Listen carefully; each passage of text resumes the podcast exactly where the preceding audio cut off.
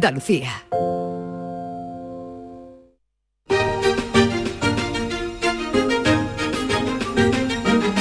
En Canal Sur Radio, Días de Andalucía, con Carmen Rodríguez Garzón.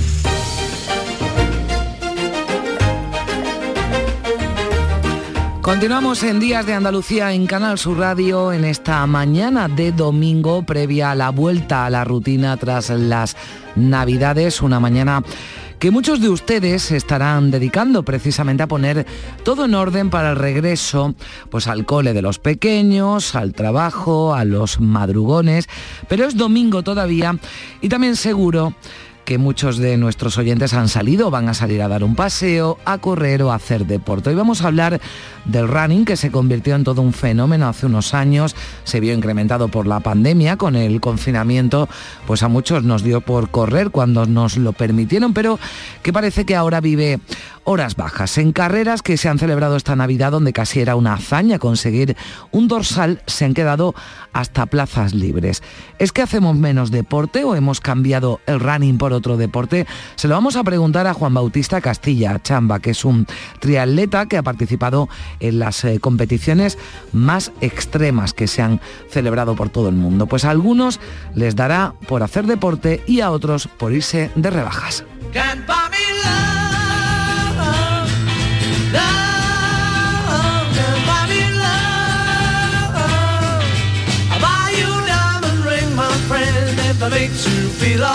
Pero mucho cuidado porque no es oro todo lo que reluce y hay que comprar con cabeza, no dejarse llevar por los reclamos a veces engañosos y mucha, mucha precaución. Si se compra por internet, busquen páginas seguras de confianza que estos días los hackers se ponen las pilas y se aprovechan de nuestras vulnerabilidades. Vamos a hablar en general de las amenazas cibernéticas a las que nos enfrentaremos este 2023 porque los delincuentes de la red se actualizan y debemos de estar alerta.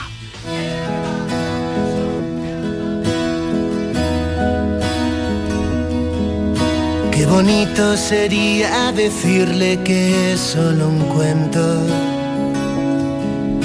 que las cosas que pasan ahí fuera muy lejos. Pues hay quien dedica su inteligencia y su capacidad no a perjudicar a los demás, sino a beneficiar a la comunidad e incluso a salvar vidas, porque hoy hablaremos con el presidente del Club de Inventores de España. Esta organización ha realizado un listado con los 10 mejores inventos españoles de 2022, entre los que nos encontramos un brazalete salvavidas con GPS, un sistema de ducha acoplable a la cabina de los camiones o un perforador de tuberías que evita cerrar el agua mientras se trabaja. Están en esa lista. Pero también nos detendremos en una gran iniciativa que llega desde Málaga, desde la universidad.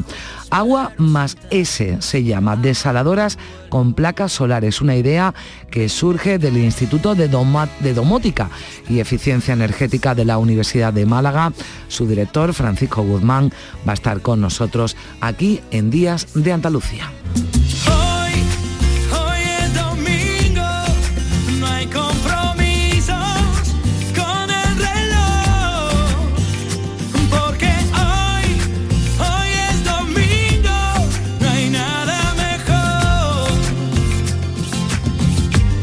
con vino en la cocina.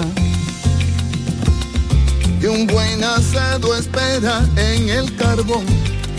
Y como cada domingo nos acompañará Manuel Navarro con el que vamos a visitar Villa Antíopa que acaba de inaugurarse en Torre de Benagalbón, en Rincón de la Victoria, en Málaga. Con Juan Luis Artacho hablaremos de los estrenos de cine que llegarán este 2023 y la buena música tampoco va a faltar. Con José María Gil de Galvez nos adentraremos en la figura de Ramón Garay, maestro de capilla de la Catedral de Jaén durante muchos años entre el siglo XVIII y XIX. Y con Lourdes Galvez hoy recordaremos al torta.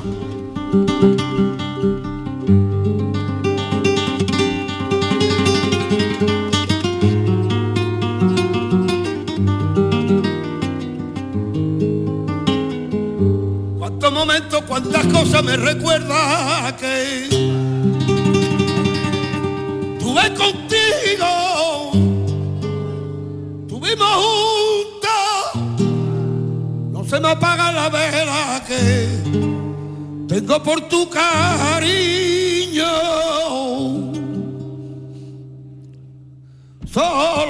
Siempre muy solo, debo de ser un solitario y este quebranto y pena. Recordaremos a El Torta con Lourdes Galvez, acaba de cumplirse el noveno aniversario de su muerte. Esta es solo una parte del menú que tenemos preparado para esta mañana de domingo, 8 de enero, aquí en Días de Andalucía, la producción María Chamorre Primi Sanz, en la realización Pedro Moreno y José Manuel Zapico.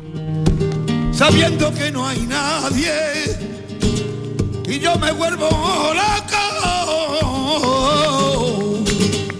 En Canal Sur Radio, Días de Andalucía, con Carmen Rodríguez Garzón.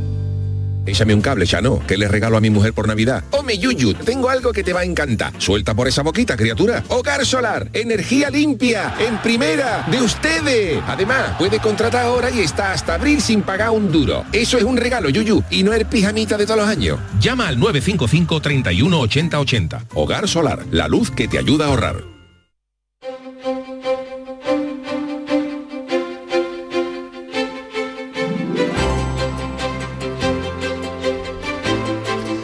Y 6 minutos de la mañana, los delitos cibernéticos se incrementan cada año y suponen en muchas zonas del mundo la mitad de las denuncias ante las fuerzas y cuerpos de seguridad. Estamos conectados prácticamente las 24 horas a nuestro teléfono móvil, la mayoría smartphones, a nuestras tablets, a los ordenadores y esto pues nos facilita la vida, pero también nos pone en peligro. Somos objetivos fáciles para los ciberdelincuentes que se actualizan y que buscan nuevas formas de cometer delitos. En Navidad, en época de rebajas, aumenta la compra online y esto nos expone aún mucho más. Hay que ser precavidos y contar con las herramientas que nos protejan de los eh, hackers. Vamos a hablar a esta hora con Josep Balbos, que es responsable de investigación de EST, compañía especializada en soluciones de seguridad, de ciberseguridad. Josep, ¿qué tal? Muy buenos días. Hola, muy buenos días. Bueno, ¿a qué, ¿a qué amenazas nos enfrentamos en este 2023 que acabamos de, estrenar? Porque decíamos que estos ciberdelincuentes se actualizan, que buscan nuevas formas para robarnos datos o para estafarnos. Bueno, lo que estamos observando desde hace ya algún tiempo es que son aquellas amenazas que están relacionadas con el robo de información las que más han estado evolucionando, tanto a nivel de atacar a usuarios particulares como nosotros, como también a nivel de atacar a empresas. Y han evolucionado pues intentando engañarnos de formas más eficientes, con correos más elaborados, con técnicas que incluyen tanto la descarga de ficheros maliciosos como enlaces a webs preparadas específicamente para engañarnos. Y así esa progresión ha ido aumentando durante la pandemia y ahora estamos viendo los resultados de cómo los delincuentes han ido pues obteniendo resultados de estas investigaciones y de estas eh, mejoras que han hecho en sus amenazas. Hmm, esto lo hemos visto en 2022 y nos tememos o teméis también desde vuestra compañía, sé que esto eh, se vaya incrementando en 2023, ¿no?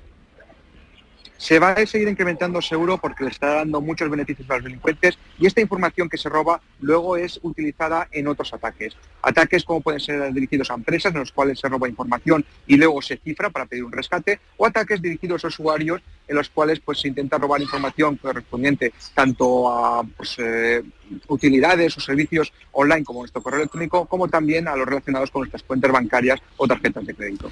Claro, ¿y qué podemos hacer los ciudadanos para, para protegernos? Porque información hay, lo, hemos eh, querido traer también en esta mañana de domingo porque insistimos en el peligro al que nos exponemos porque estamos conectados prácticamente todo el día, pero ¿qué podemos hacer como ciudadanos particulares para protegernos? Pues hay varios puntos que podemos hacer para estar más protegidos. Para empezar, manteniendo una buena higiene en nuestros dispositivos, manteniéndolos actualizados, con todas las aplicaciones que usemos que estén al día, revisando meticulosamente aquellos correos que recibamos, aunque parezcan provenir de fuentes legítimas, no pinchar sobre enlaces o descargar puntos que no hemos solicitado, aunque repito que vengan de fuentes legítimas, como puede ser un conocido o un supuesto organismo oficial, y también podemos eh, fortificar nuestras defensas, entregando, pues ya hemos dicho, soluciones de seguridad y fortificando sobre todo lo relacionado con las credenciales, añadiendo contraseñas únicas, que sean robustas y siempre que se pueda, incluyendo el doble factor de autenticación en aquellos servicios online que lo permitan. Las empresas además también deben hacer un esfuerzo en este sentido porque si las empresas están protegidas, los ciudadanos de a pie lo estaremos aún más. Las empresas, sobre todo las pymes, que forman el tejido principal eh, en España, deben eh, ponerse las pilas, porque aunque ya hemos visto mejorías respecto a hace años, lo que sí que estamos notando es que los delincuentes lo siguen teniendo muy fácil para comprometer la seguridad de nuestras empresas. Entonces, además de mantener también una higiene y en lo que respecta a los dispositivos y el software utilizado, deben también eh, eh, revisar cuáles son sus puntos débiles, realizar auditorías, hacer un inventario de aquellos activos que son críticos y sin los cuales no podrían eh, estar trabajando habitualmente. Y una vez que nos han reconocido, protegerlos adecuadamente, creando copias de seguridad, monitorizando posibles intrusiones a sus redes y para eso no hace falta que tengan un departamento de seguridad, pueden contratar con empresas especializadas que les hacen ese servicio de forma remota.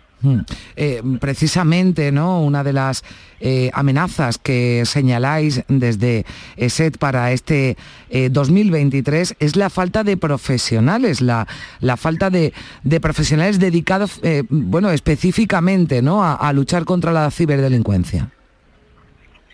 Hay un problema en ese aspecto y ya no es tanto la falta de profesionales, porque profesionales hay, lo que pasa es que esos profesionales obviamente requieren estar bien pagados, que tengan un plan eh, de formación continua dentro de la empresa y que los proyectos que haya en las empresas que quieran contratarles les resulten interesantes. Lo que pasa es que en España estamos viendo como los profesionales que formamos en nuestro país, pues por desgracia, se van fuera, porque tienen mayores oportunidades, mayores beneficios económicos y un plan formativo y de evolución de carrera mucho mejor que el que les pueden ofrecer muchas empresas en España. Entonces hemos de hacer lo suficiente para poder retener ese talento que ya tenemos y que es bueno porque los reconocen en las empresas que lo adquieren en el extranjero para que se queden en España de forma que no busquen emigrar a las primeras de cambio porque aquí no tienen oportunidades de acorde a lo que han eh, pues, estudiado y luego practicado en su día a día. Hmm.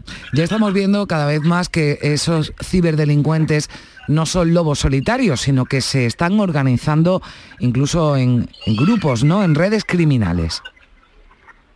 Sí, desde hace años, incluso diría más de una década, estamos viendo como lo que es la, la industria del cibercrimen, porque es una industria ha evolucionado. De hecho, vemos cómo hay grupos de cibercriminales e incluso grupos que se dedican a realizar pues, ciertas amenazas y servicios para otros criminales que las alquilan, de forma que, pueda ser muy accesible para aquellos criminales que no tengan muchos conocimientos técnicos y puedan empezar a delinquir de forma telemática con solo pagar unos pocos cientos de dólares y a partir de ahí pues causar muchos problemas a usuarios o incluso a empresas de todos los tamaños. Hmm. Eh, para ellos, eh, digamos que el mayor botín, bueno, además de intentar eh, estafarnos dinero, los datos, los datos personales, ¿no? Se convierten en el mayor botín para estas redes. Son un botín muy interesante por todo lo que pueden sacar a partir de ellos. Pensemos, por ejemplo, en una cuenta de correo. Una cuenta de correo puede parecer no muy interesante para muchas personas, pero a partir de esa cuenta de correo pueden realizarse ataques dirigidos a sus contactos o incluso intentar sustraer credenciales de otras, eh, de otras cuentas que tengamos asociadas. Entonces, todo lo que tenga relación con cuentas de correo, todo lo que tenga relación con números de tarjetas de crédito, cuentas bancarias o accesos, por ejemplo, a redes eh, privadas virtuales que tenemos los usuarios que trabajamos en remoto con nuestra empresa, pues todo eso es muy interesante para los delincuentes. Pues eh, ahí queda, no es que queramos alarmar, pero hay que protegerse y hay también esos consejos, recomendaciones, ese análisis que nos eh, hace Josep Balbor, responsable de investigación de ESET, esa compañía especializada en soluciones de seguridad. Le agradezco especialmente que nos haya atendido porque está usted fuera de España y, le agradezco que nos haya dedicado unos minutos aquí en Canal Sur Radio, la radio pública de Andalucía. Muchísimas gracias, un saludo. Muchísimas gracias a vosotros. Adiós. Bueno, pues tenemos eh, también con nosotros a Salvador eh, Samper, que es el presidente del Observatorio Español de Delitos Informáticos. Salvador, ¿qué tal? Muy buenos días. Muy buenos días, feliz año. Feliz año. Estamos eh, expuestos, ¿no? Lo decíamos, a ser víctimas de los ciberdelincuentes y por ello es fundamental, Salvador, que nos formemos, que nos informemos y que estemos alerta. Así es. ¿Y cómo podemos hacerlo? ¿Cómo, cómo eh, bueno, hoy estamos haciéndolo aquí, dando algunas eh, claves ¿no? a nuestros oyentes para que estén informados al menos de, esas eh, amenazas. Pero es fundamental ¿no? también tener la formación y el conocimiento. Sí, es tanto fundamental estar muy atentos y muy atentas a, a, todas las informaciones que a través de los propios organismos, recordemos que tenemos al Centro Criptológico Nacional, que cada X tiempo suele sacar eh, pues manuales que se pueden consultar, recomendaciones y también eh, pues que últimamente estamos recibiendo también eh, consejos y advertencias desde las propias entidades bancarias. Tenemos mm. ahí también que estar muy alertas sobre las suplantaciones de identidad que sufren los organismos y pues podemos ser víctimas de phishing o de cualquier campaña que sabemos que, que está en alza sobre el robo de códigos, contraseñas o cualquier punto de acceso. Y también con las personas más vulnerables, que las tenemos con las personas mm. mayores, que se están actualizando mucho en estos momentos, casi por obligación, podemos decirlo, y que también están muy a merced de los, de los ciberdelincuentes. O sea que mm. tenemos que estar muy pendientes. Sí, hablaba usted de colectivos vulnerables. Desde el observatorio han centrado gran parte de su trabajo estos últimos meses, Salvador, en la violencia de género eh, digital. No solo existe la física, la psicológica, también la digital, la que se ejerce a través de las redes sociales, por ejemplo, o ese control ¿no? que el agresor tiene sobre los dispositivos móviles de la víctima. Sí, llevamos eh, un trabajo, un arduo trabajo de fondo en, aras de, dar protección a, pues, a las personas más, más vulnerables, que entendemos pues a través de los incidentes que sufrimos desde la pandemia. Eh, extrapolamos los últimos estudios, que cada 39 segundos se produce pues un ciber, un ciberataque a nivel a nivel mundial o internacional desde la pandemia eh, las mayores víctimas están siendo las mujeres, las niñas, los niños y todo colectivo vulnerable. Hemos atravesado momentos, pues bueno, de campañas de desinformación que son muy peligrosas, pero también con las personas más vulnerables que se ven, pues, eh, agredidas digitalmente. Y aquí eh, ponemos una nota hmm. bastante insistente en que nuestros estudios y análisis sí que detectamos eh, un aumento. De hecho, lo continuamos detectando en relación con la, con la violencia explosiva, la intensidad y la frecuencia de los, de los agresores. Eh, las mujeres víctimas de violencia de género digital pues están sufriendo verdaderamente una lacra y sobre todo las últimas noticias que hemos atravesado durante el mes de diciembre no son nada alentadoras. Mm, sí, hemos vivido un, mes de diciembre con el mayor número de, asesinatos machistas, pero en cada historia, ¿no? Eh, eh, después eh, comprobamos pues hechos y datos como los que los que apuntaba Salvador, esa vida digital de las víctimas que está completamente controlada por su agresor, controlado el teléfono móvil, controladas las redes sociales, hay un control ¿no? también que, se ejerce en, esos dispositivos ¿no? que tiene, que tiene la, la víctima, con lo que la pone, la expone todavía a un peligro mayor. Sí, eh, de hecho el pasado año en Madrid presentamos los últimos, los últimos estudios, los cuales reflejaban, por ejemplo, si nos vamos al análisis de la propia vida digital de las víctimas, eh, solo un 11% de ellas tienen el control de su propia vida digital, lo cual quiere decir, eh, así los datos nos lo, nos lo muestran, que el 89% de los agresores tienen el control eh, sobre, las, sobre las propias víctimas. Una cuestión muy preocupante también, aparte del propio control, es la frecuencia eh, e intensidad de, la violencia digital, donde, por ejemplo, el 70% de las víctimas la sufren a diario y a todas horas eh, un 95%. Por lo tanto, tenemos eh, una particularidad muy, muy preocupante sobre una frecuencia e intensidad por parte de los agresores hacia mm. las víctimas. Además han formado, están formando desde el Observatorio Español de Delitos Informáticos a instituciones ¿no? de Sudamérica donde este tipo de delitos eh, está notando que están aumentando. Sí, tenemos desde hace años una estrecha colaboración con diferentes organismos públicos, tanto a nivel nacional como internacional, y en el último viaje pues se ha puesto de manifiesto la alta necesidad de colaboración internacional y de abordaje de estas cuestiones que estamos llevando a cabo desde el Observatorio Español de Delitos Informáticos, tanto dentro de, la propia formación y conocimientos que estamos compartiendo, como también eh, desde el aparato tecnológico, desde nuestro desde nuestra unidad de, de I I, eh, de TIC, nuestra unidad de, desarrollo e innovación, que estamos poniendo al alcance de, diferentes países eh, los puntos de atención temprana a las víctimas de violencia digital, de violencia de género digital.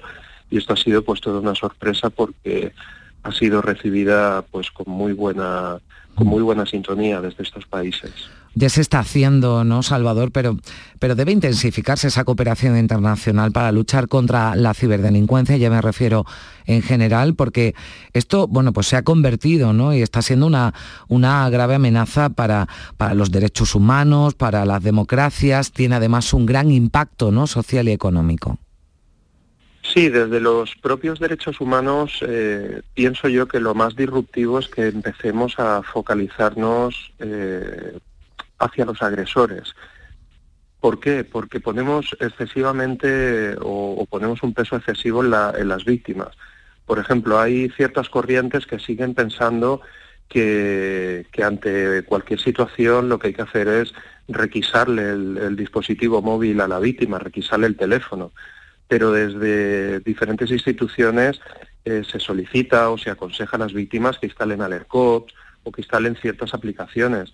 Requisándoles el teléfono a las víctimas creo que no va a ser una solución nada disruptiva y debemos de adaptarnos a, los cambios tecnológicos que estamos atravesando y prestarles a las víctimas que lo necesitan, por, tanto por necesidad como por urgencia o por extrema necesidad, vamos a, vamos a definirlo así, una, una atención temprana, una atención directa que pueda eh, ser recibida por especialistas, las propias víctimas, atendidas y asesoradas, y, buscar una solución eh, pues muy rápida y efectiva, porque tenemos que recordar que el pasado año eh, pues hemos atravesado momentos muy trágicos, incluso con, con la pérdida de vidas de, víctimas que se suicidaron por estos, por estos hechos.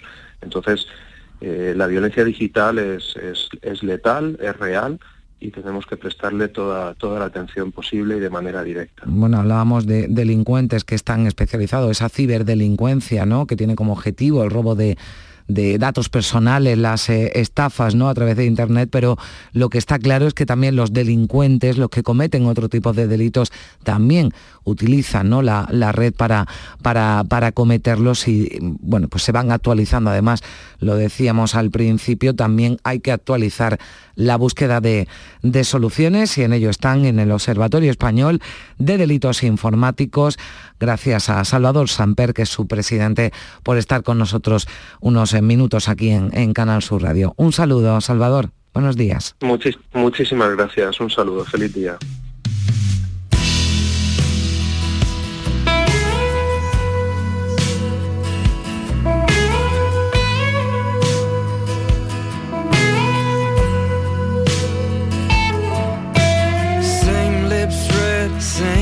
blue, same white shirt, couple more tattoos.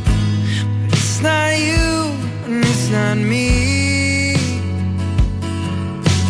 Tastes so sweet, looks so real. Sounds like something that I used to feel.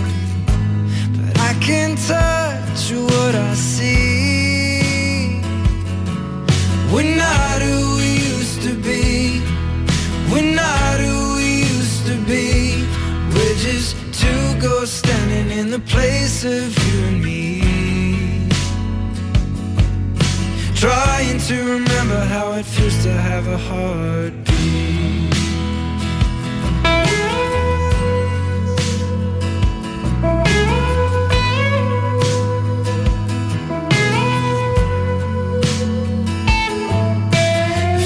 Light washes this room white. The moon dances over your good side. And this was all we used to need. Tongue-tied like we've never known. Telling those stories we already told. Cause we don't say what we really mean. We're not who we used to be. We're not who we used to be. We're just two ghosts standing in the place of you and me. We're not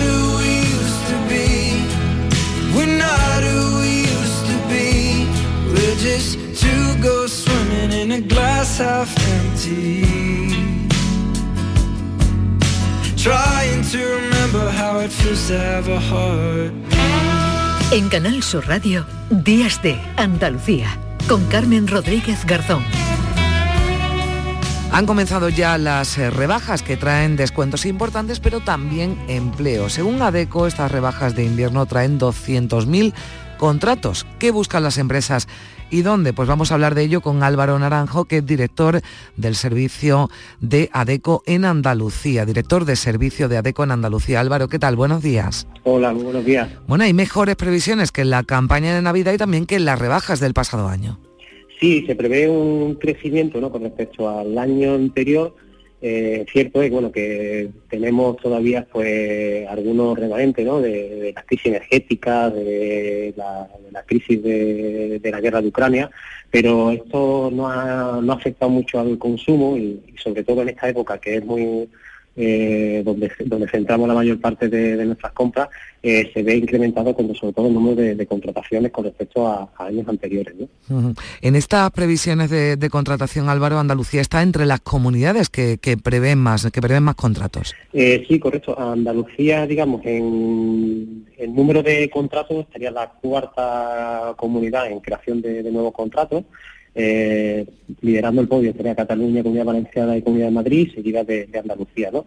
En torno a unos 24.000, 25.000 contratos, lo que se prevé que se hace, que se realice toda, toda, esta campaña. ¿En qué sectores y qué, y qué tipo de, qué perfil ¿no? de, de, empleados se, se busca o buscan las empresas para las rebajas? Bueno, sobre todo eh, en sector del gran consumo, tanto comercio físico, retail, como también comercio digital, en aquellos eh, eh, perfiles como repartidores, preparadores de pedidos, perfiles como muy relacionados con, la venta, ¿no? perfiles de, de, tanto de promoción como de venta directa, perfiles también de de sector contracente, ¿no? Es, una época del año donde la mayoría de estos perfiles son los más demandados. Mm. Claro, no solo se buscan dependientes, ¿no? En tiendas físicas, que quizás es lo, era lo habitual, ¿no? En años, en años anteriores, porque el comercio online pues hace que, que se busquen eh, nuevos eh, perfiles, pese que, bueno, pues eh, lo, lo, veníamos comentando, Amazon anuncia muchos despidos, ¿no? Que es el gigante, digamos, del comercio, del comercio online, pero bueno, hay otras plataformas que también están buscando esos eh, perfiles, sobre todo lo que se viene conociendo como la última milla ¿no? para, para, para estos días ¿no? en los que también se incrementa el, trabajo. Sí, correcto. Eh, siempre pensamos en Amazon ¿no? como, empresa eh, del sector electrónico, de comercio online, perdón, pero sí que es verdad que todas las empresas ahora mismo, gran parte de, de sus ventas la tienes a través de, este canal y todas requieren pues una logística, una planificación, una preparación, ¿no? Y una también pues una venta, ¿no? Y una y un servicio también de, atención al cliente que requieren todo este tipo de, comercio, de, de servicios, disculpa que al final hay que eh, pues son donde donde más se, se mueven en estos eh, en estos meses. No solo Amazon sino el resto de, de, empresas se dedican por pues, la mayor parte a la, a la venta en este en, este canal. Y sobre todo perfiles como he comentado perfiles de repartidores de preparadores de pedidos de, de logística de de atención al cliente, con este tipo de perfil ahora mismo son los más demandados en esta, mm. ¿Y qué tipo de, contratos, Álvaro? Porque entiendo que son temporales, ¿no? En su mayoría. Sí, la mayoría son temporales. Sí que preveemos que entre un 10 y un 15% son fijos y continuos, este tipo de, contratos, ya que eh, eh, muchos de los contratos provienen también eh, desde Black Friday, ¿no? Que van empezando, empezamos con las campañas comerciales, ¿no? Digamos así, a grosso modo, y empiezan desde octubre y, continúan hasta hasta la, hasta la rebaja, ¿no? Muchos de, los contratos. Pero la mayoría tenemos un 15% serán fijos discontinuos y, y el resto por circunstancias de la producción. Pues así están las cosas en lo que a contratación se refiere ya en esta época de rebajas que bueno pues también no tiene esa, esa lista y esas consecuencias que suben las contrataciones en el periodo de, rebajas. Eh, de ello hemos hablado con Álvaro Naranjo, director de servicio de ADECO en Andalucía. Muchísimas gracias Álvaro, un saludo. Muchísimas gracias, un saludo.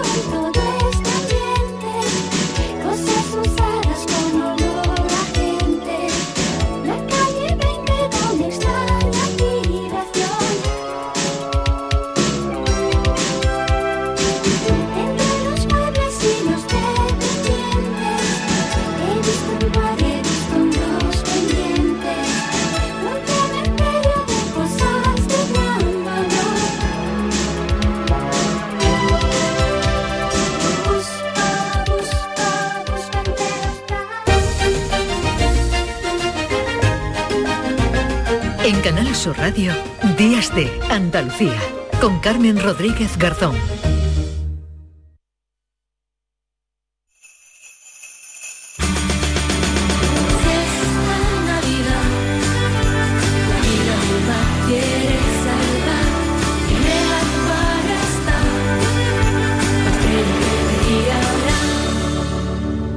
Un océano de Navidad.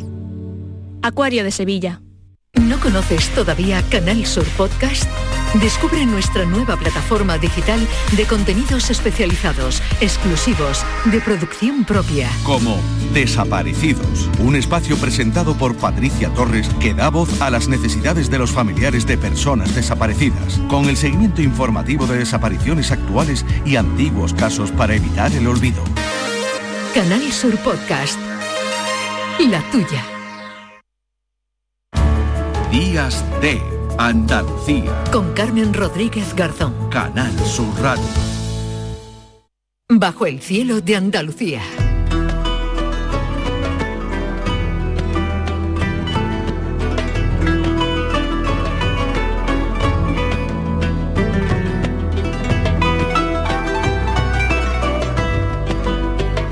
9 y 33 minutos de la mañana, seguimos aquí en Días de Andalucía en Canal Sur Radio. Esta cabecera, esta sintonía ya nos indica que nos acompaña ya Manuel Navarro. Hola Manuel, ¿qué tal?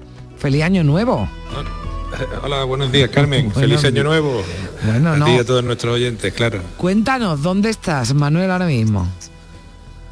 Pues mira, estoy ahora mismo en un sitio que se llama Villa Antíopa, en, Torre de Benagalbón, en el municipio de Rincón de la Historia, en Málaga, muy, muy, cerca de mi casa, por cierto, a unos 5 o 6 kilómetros.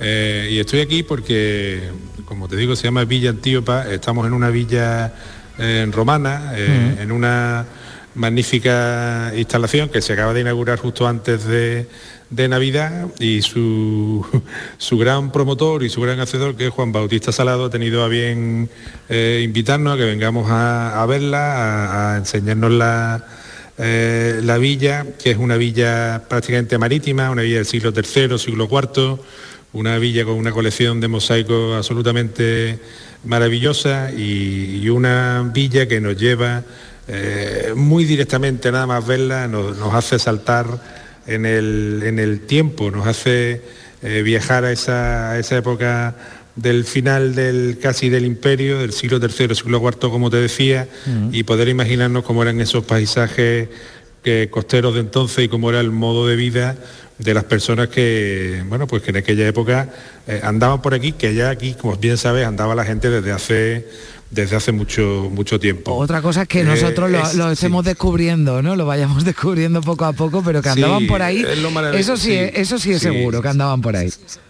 Es, lo maravilloso. Eh, yo ahora mismo estoy sentado justo en la entrada del, eh, de la villa y estoy viendo por mi flanco izquierdo la villa, detrás todos los, toda lo que es la, construcción antigua detrás de una maravillosa cristalera que han situado justo a la entrada para tener una visión de conjunto y que impacte mucho al visitante cuando llega. Eh, y por el lado de la derecha estoy viendo la carretera nacional 340 que están pasando los coches. Es decir, están conviviendo el siglo XX, ahora acaban de pasar tres señores montados en bici y está conviviendo con el siglo III, con el siglo IV, eh, expuesto de una manera eh, muy notoria, con una, me ha parecido de verdad una, instalación eh, maravillosa, muy bien preparada para el, para el público, con mucha intención didáctica y que recoge además, como te digo, el contenido de la villa, pero también en restos previos, porque bueno, esto es una zona que al menos en el cerro que hay aquí detrás, en Torre Benagalbón, desde época fenicia, desde el siglo VII eh, antes de Cristo ya hay, hay, movimiento por aquí, ¿no? Hmm. Eh, este tipo de, de villas son eh, instalaciones en las que las familias poderosas, pudientes, vivían, pero también tenían explotación eh, agrícola por una parte y también marítima. ¿no? De hecho, muy cerquita se han encontrado unas piletas, se han encontrado también unas termas y, bueno, nos tenemos que trasladar a esas coordenadas. Eh, para ver la potencia económica que tenía la familia promotora del edificio, ¿no? Mm. Porque el, mosaico que le da, que le da nombre que es un mosaico claramente de temática pagana, en el que se puede observar a, Zeus transfigurado en, sátiro, eh, ver cómo trata de conquistar a la princesa eh, Antíopa. ¿no? Este, estas temáticas, esta, la calidad de la obra, todo nos lleva a estar delante de una familia que probablemente era una familia que conseguía eh, pingües beneficios de su explotación aquí en la en la playa, como sabes, es un sitio pues, de, gran riqueza pesquera y un sitio de gran riqueza agrícola. Hmm. Vamos a saludar, que ya creo que lo tenemos también conectado eh, al teléfono, a Juan Bautista, Juan Bautista Salado, que es el, el gran artífice ¿no? de esta musealización de la, de la villa, el eh, director de, de la nueva Villa Antíopa. Hola, Juan Bautista, ¿qué tal? Buenos días. Hola, buenos días, encantado. Bueno, estábamos escuchando a Manuel Navarro. A mí me gustaría, ahora si, si, si os parece, nos adentramos en el, en el contenido, lo que podemos ver allí, pero me gustaría también contar la historia que tiene este yacimiento, solo oyéndonos dos, o, dos décadas o 20 años eh, antes, que fue cuando fue desenterrado, ¿no? Cuando se halló en un, en un solar. ¿Cómo, ¿Cómo fue ese descubrimiento y cómo ha sido todo este tiempo hasta llegar a, este momento, eh, Juan Bautista? Bueno, eh, la verdad es que el yacimiento este, la Villa Romana, es un ejemplo de cómo no se tienen que hacer las cosas previamente y cómo se tienen que hacer las cosas posteriormente. Precisamente eh, es un yacimiento que se conoce ya de, bastante tiempo atrás. Y, pero en el plan general del, del año 92 del municipio, eh, toda esta parcela no estaba protegida a pesar de que teníamos indicios clarísimos de que mm, con muchas probabilidades había algo importante. ¿Cuál es el indicio más importante? Pues que justo detrás, en el año 88, se excavaron unas termas y ya sabemos que las termas romanas o están vinculados a ámbitos urbanos, que en este caso no procedía, o a grandes villas, que era lo lógico.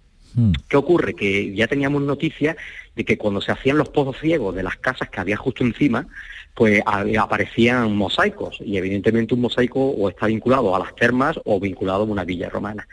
Por tanto, cuando se compraron todas las casitas estas de principio del siglo XX eh, y cuando la echaron abajo, pues yo estaba ojo a visor eh, cuando se iban a meter las máquinas, a ver cuándo se iba, a meter las máquinas. De hecho, yo trabajaba en Málaga y todos los días pasaba por la parcela, a ver si había un movimiento. Pues nada, y resulta que un viernes pasé a las 7 de la mañana por ahí y no había nada. Pero a la vuelta de trabajar, a las tres y media, estaban las máquinas y, los camiones parados, pero ya habían comenzado la, obra. Bajé, entré por un resquicio que había en la, en la valla, entré y efectivamente en los perfiles se veían, los, eh, se veían pues, señales evidentes de que eran unos mosaicos. Entonces se paralizó la obra, y después tuve la suerte de que me contrataron a mí. Claro, eso se enteraron los promotores 10 años después, ¿no? la obra, ¿no?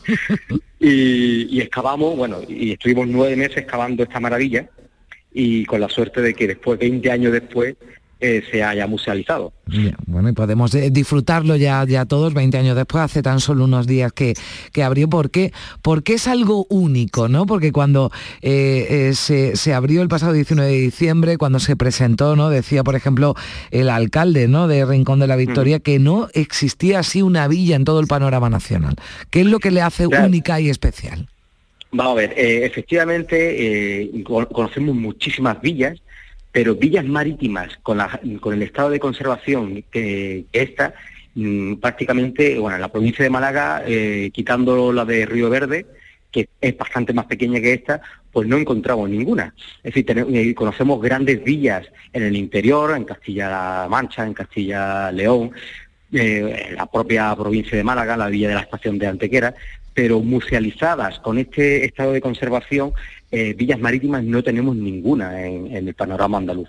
Por tanto, es un ejemplo eh, de villa de este tipo, de, villa marítima, y sobre todo también un, aspecto que a nosotros nos parece fundamental, que es la integración que hemos realizado en un edificio eh, contemporáneo.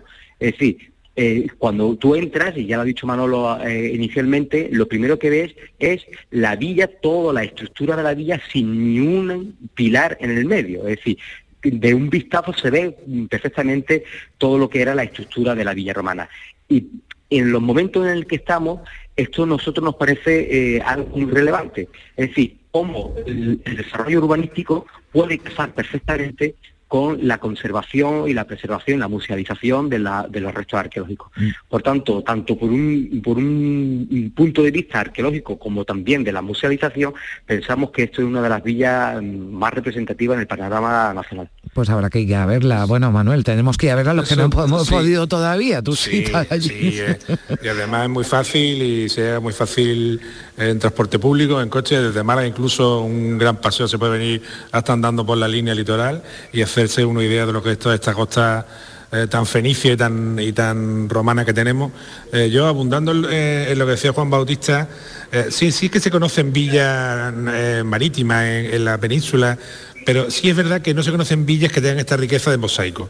O sea, ha sobrevivido mucho la parte industrial, digamos, piletas de salazones, este tipo de cosas, estructuras hidráulicas, pero eh, con esta riqueza de mosaico, con este colorido, porque es que merece la pena ver el colorido, lo bien iluminada que está la villa, que cómo han conseguido iluminarla, que realmente es muy artístico y, muy didáctico, porque se ve muy bien.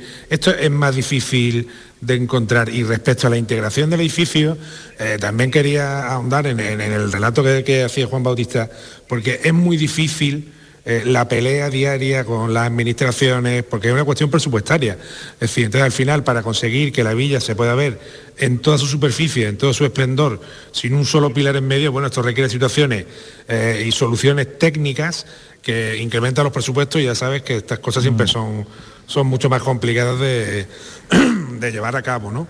Eh, luego, otro elemento que me gustaría destacar de la, de la villa en su cronología es que hace de bisagra entre el periodo el clásico romano de la religión pagana romana, del, culto imperial y la llegada de los primeros cristianos. ¿no?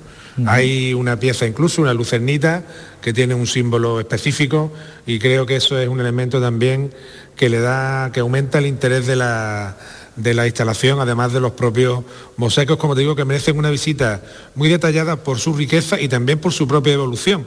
Porque como decía Juan Bautista hace un ratito, se nota que la familia había ido yendo un poquito a menos con el paso del tiempo, porque la obra, si bien la obra original es magnífica, las reparaciones ya no lo son tanto, ¿no? Entonces ahí se puede ver, ¿no? Porque para que, veamos un poco cómo la arqueología va infiriendo y va construyendo el relato de los sitios, ¿no? Eh, bueno, por decirlo de manera sencilla, los nietos eran más pobres que los abuelos, vamos. Sí, ahí, se hace, ahí se hace el refrán cierto eso de, de padres ricos, nietos pobres, ¿no? y aquí se ve muy bien esa evolución efectivamente, ya no solo de, de, las creencias religiosas, sino también de cómo los herederos van teniendo cada vez menos dinero de los originarios. Bueno, pues eh, merece, merece completamente la pena ¿no? acudir. Ella está eh, abierta desde el pasado 19 de diciembre eh, y entiendo además, porque lo destacabais tanto tú, Manuel, como Juan Bautista, es el entorno, ¿no? Cómo, cómo nos podemos adentrar, no solo aparecemos allí y vemos en los que no tenemos tanta idea como vosotros las explicaciones ¿no? que, se, que se hacen y, todo ese recorrido, pues vale la pena darse una vuelta por, por Rincón de la Victoria en esta villa eh, marítima, villa romana única en España que ya puede ser eh, visitada. Bueno, ¿alguna cosita más antes de despedirnos? Bueno, yo creo que esto es eh, una ocasión única para que la gente pueda ver una maravilla. Yo, siempre digo que, los restos arqueológicos es un regalo que no- nos dan nuestros antepasados y nosotros tenemos que saber mm, eh, valorar ese, ese, regalo. Nosotros pensamos modestamente que hemos hecho un esfuerzo muy grande aquí y que merece mucho la pena venir porque os va a sorprender muchísimo ¿eh? Eh, esta estructura, estas instalaciones, aparte con un montón de, de recursos didácticos que el, al que menos eh, sepa de Villa Romana al final va a saber de Villa Romana. Pues está muy bien explicadito todo. Pues nada, Manuel, me esperas por allí que cuando vaya para Málaga nos damos una, una vueltecita, ¿vale? Por, Y, por de- y Villa después nos comemos un pescadito Bueno, por aquí, alguna cosa. Eso eh, es obligado, casi mar, como- Que también se ve el mar desde aquí, ¿eh? está aquí al lado. Bueno, pues eh, desde luego una, una delicia, nos lo imaginamos aquí en la, en la radio y, e invitamos a todos nuestros oyentes a que, a que se acerquen. Juan Bautista Salado, muchísimas gracias por, por estar con nosotros. Un saludo. A vosotros, un abrazo. Manuel, nos eh, hablamos y nos escuchamos la próxima semana. Un beso fuerte. Hablamos. Esta Vale. semana tenemos Italia, bueno, ya hablaremos a ver cómo lo cerramos. Ah, bien. Bueno, anda que, anda que no. un poquito más lejos, ¿no? De tu casa nos vamos a ir. Un poquito más lejos, pero también romano. sí. Vale, Manuel, un beso, adiós. Venga, un 9 beso, y adiós. 46 minutos.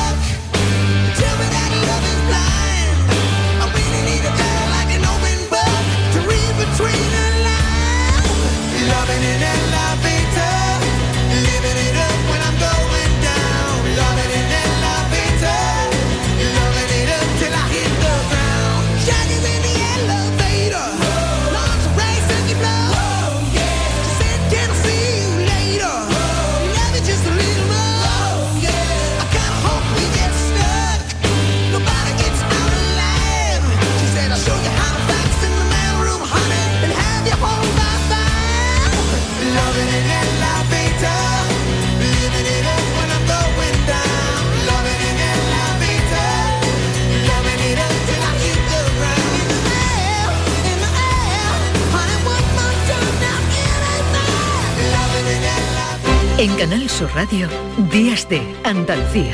Con Carmen Rodríguez Garzón. La información más útil, el detalle de lo que pasa en Andalucía y en tu entorno más cercano, lo tienes en La Mañana de Andalucía con Jesús Vigorra. Con toda la actualidad, los protagonistas y las opiniones que te interesan. Buenos días Andalucía, son las 6 de la mañana. La Mañana de Andalucía con Jesús Vigorra. De lunes a viernes desde las 6 de la mañana. Más Andalucía. Más Canal Sur Radio. Primer Superdomingo de 2023. Almería, Real Sociedad y Granada, Cartagena para almorzar. Rayo Betis y Sevilla Getafe a la hora de la merienda. Y todo un Atlético de Madrid, Barça para cenar. Este domingo síguenos en la gran jugada de Canal Sur Radio con Jesús Márquez desde las 2 menos cuarto. Más Andalucía, más Canal Sur Radio. En Canal Sur Radio, Días de Andalucía, con Carmen Rodríguez Garzón. La primera libertad del silencio. Música.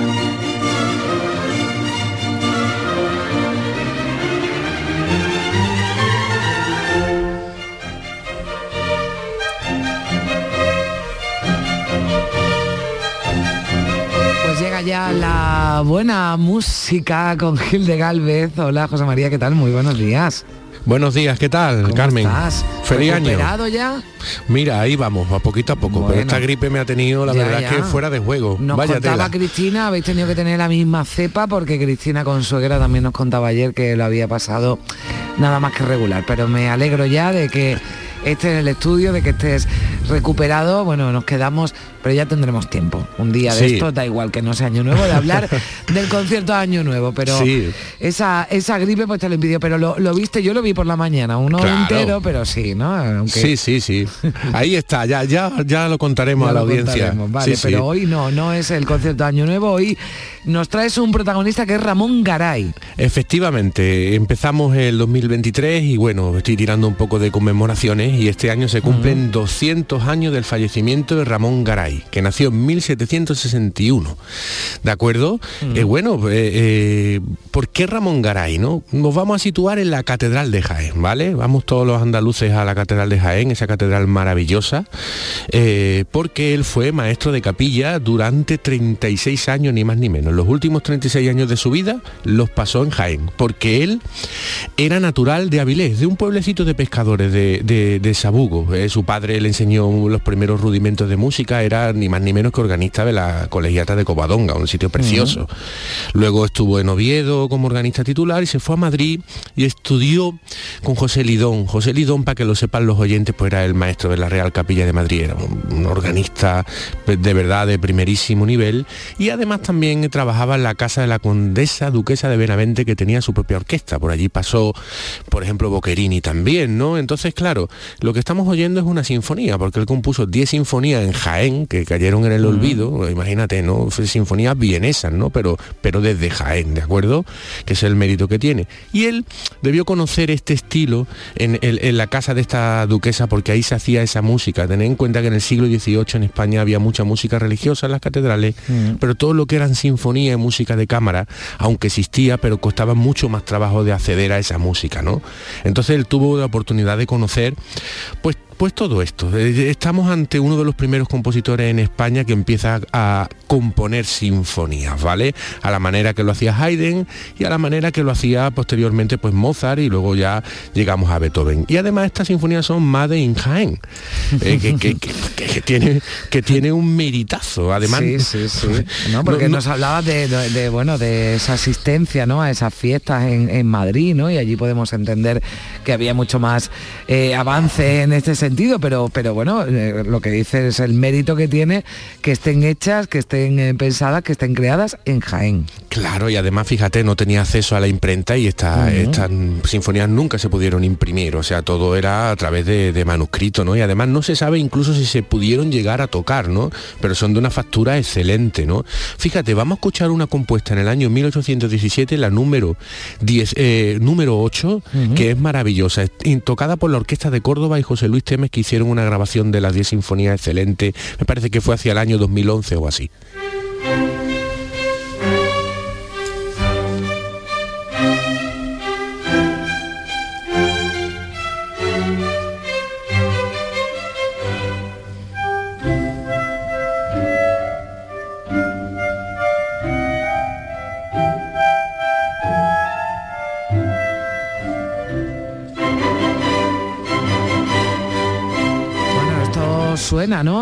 Otros eh, Sí. compositores y nos recuerdan a otros eh, compositores, ¿no? Más conocidos, más famosos y que tienen esas eh, sinfonías tan famosas, pero hoy estamos recordando las de Ramón Garay, que aunque era asturiano, estas las hizo en Jaén. Sí, sí, 36 años de su vida pasó allí y esto está compuesto en Jaén en el año 1817, pero empezó ya en el año 1790, que, que fue cuando compuso la primera. Él, tener en cuenta que vivió, pues claro, vivió toda la invasión napoleónica, ¿eh? toda la batalla de Bailén y todo lo que ocurrió en Jaén con los franceses, eso lo vivió, todos los expolios que hubo en las catedrales, eso lo vivió en prim- primera Sí. línea, vamos. De hecho, compuso en 1815 una ópera que se llamó Compendio Sucinto de la Revolución Española, ¿no? Él vivió todo lo que fue la, la guerra de la independencia y, y toda, esta, toda esta cuestión que no tuvo que ser fácil. ¿eh? Vamos a oír si te parece la sinfonía número uno del año 1790, que recuerda un poquito este movimiento al folclore asturiano.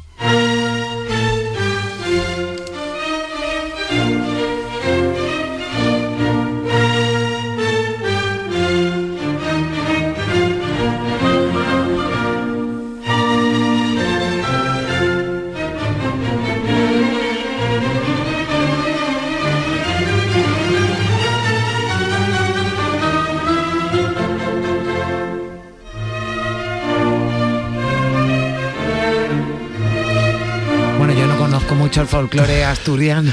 Este, este es el, justamente está sonando el primer tema, en el segundo tema donde se oye un poquito. Aquí Ah, esto es muy clásico. Bueno, Esto es muy- yo a, mí me quitas de la Asturias patria querida y tampoco yo sé mucho más. de- digo de música, de otras cosas de. Asturias sí, pero de. Seguro que te suena Sí. también en la Asturias de Albeni, un día te lo voy a poner. Vale. Seguro que le oyes la sintonía y la reconoces enseguida.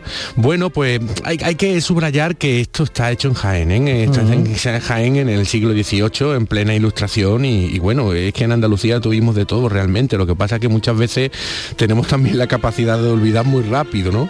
O de no vendernos muy bien, ¿no? Que también. También, am- ambas cosas, ambas cosas. Bueno, eh, eh, fíjate, eh, ¿cuál era el cometido de Ramón Garay en la- allí en la catedral? Pues era el maestro de capilla, pues ten- tenía a cargo la orquesta, tenía a cargo el coro, tenía que componer cada año un montón de piezas y compuso 300 piezas, fundamentalmente todas religiosas, ¿eh? para lo que es el calendario litúrgico, porque esta sinfonía la hizo por su cuenta y sobre todo también la tarea educativa. Él tenía al cargo los niños del coro eh, y todo lo que era eh, la enseñanza de la música, porque tenemos que saber que en este momento todavía no existían los conservatorios y la enseñanza musical a un 90% se daban en los colegios que estaban adosados a las catedrales o a la iglesia que tenían esa capilla de música, ¿no? Entonces el maestro de capilla, digamos que era el superjefe de la orquesta, del coro, del centro educativo donde se enseñaban humanidades, religión, música y además de a cantar, a tocar un instrumento. Aquí tenemos, por ejemplo, un ejemplo de una pieza escrita pa- pa- para, para coro denominada Kirie de Ramón Garay.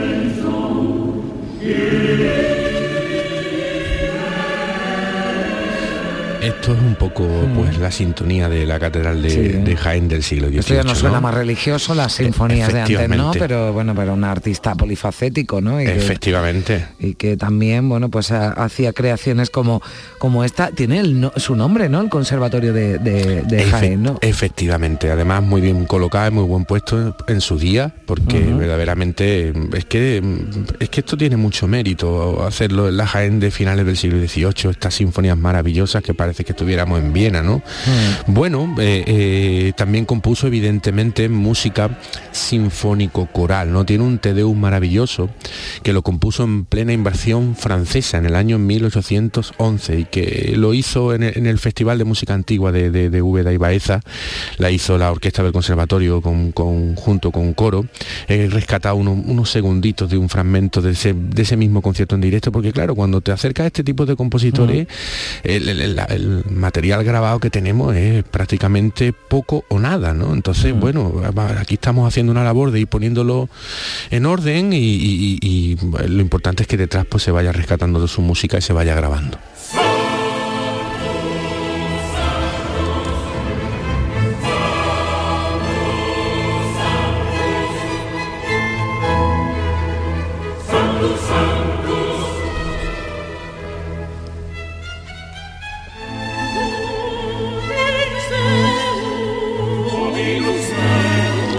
Fíjate qué maravilla, ¿eh? Sí, Eh, tenemos, uf, tenemos un patrimonio de música, eh, sobre todo religiosa, maravilloso en nuestras catedrales eh, aquí en, en Andalucía, pero de verdad es eno- enorme.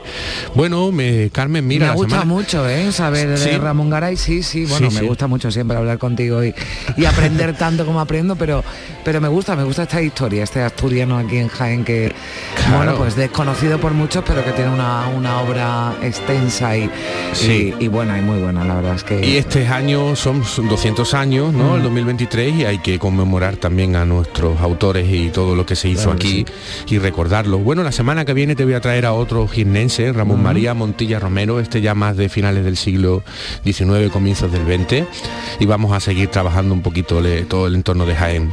Pues me parece, me parece muy bien. Otro Ramón y de, y de, y de Jaén. ¿Con qué nos despedimos? ¿Qué está Pues sonando? mira, el último movimiento de su última sinfonía de Ramón Garay, sinfonía número 10, este año 2023, 200 aniversario. Pues eh, como siempre, un placer. Cuídate y que ya te recuperes ya del todo, Gil de Galvez. Gracias, un abrazo.